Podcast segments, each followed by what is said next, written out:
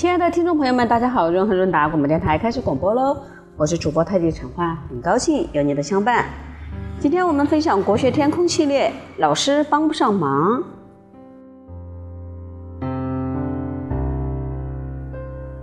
孔子虽然诲人不倦，有教无类，但也有教不来的学生。西方学者有说有三种职业特别需要合作，第一是农夫。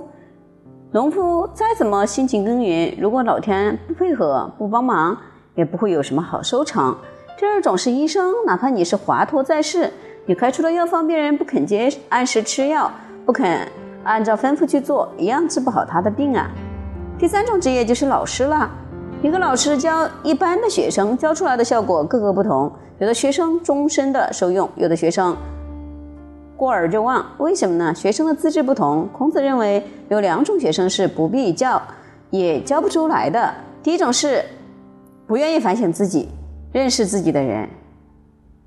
子曰：“不曰如之何如之何者，吾谓如之何也已矣。”孔子说：“不说怎么办怎么办来提醒自己的人，我对他也不知道该怎么办才好。”换句话说，如果你想从老师那里学到一点东西，要先经常问自己该怎么办呀？我该怎么办呀？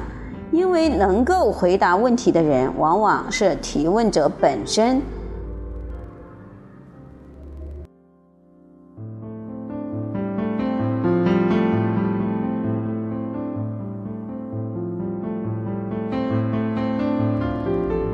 古希腊时代的德尔菲神殿上刻着一句话：“认识你自己。”这是探讨人生奥秘的箴言，直到现在还有许多心理学家喜欢跟人讲这句话。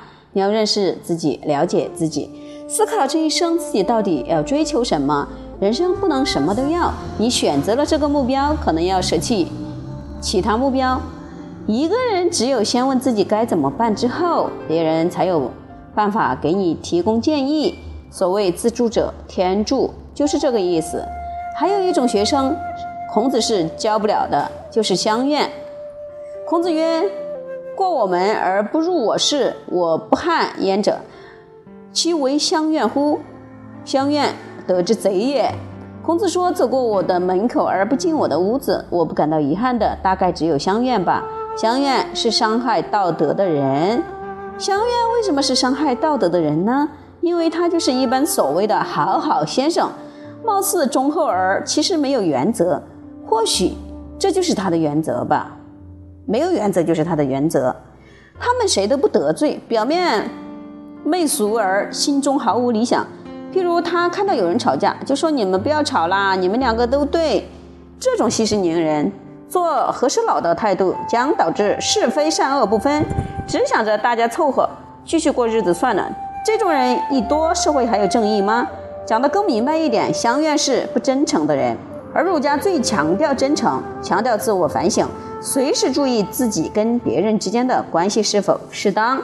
所以，孔子虽然有教无类，但有一种学生不教就是相怨，因为他不真诚。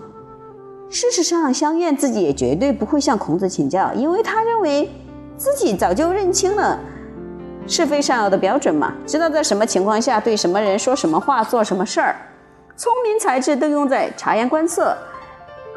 送往迎来上面不但不会得罪人，反而人人都满意他。好人如此，坏人也这样。像子贡这么杰出的学生，都难免觉得困惑。他请教孔子：“乡人皆好之，何如？”古人安安土重迁，异乡之人久居一地，不难互相认识。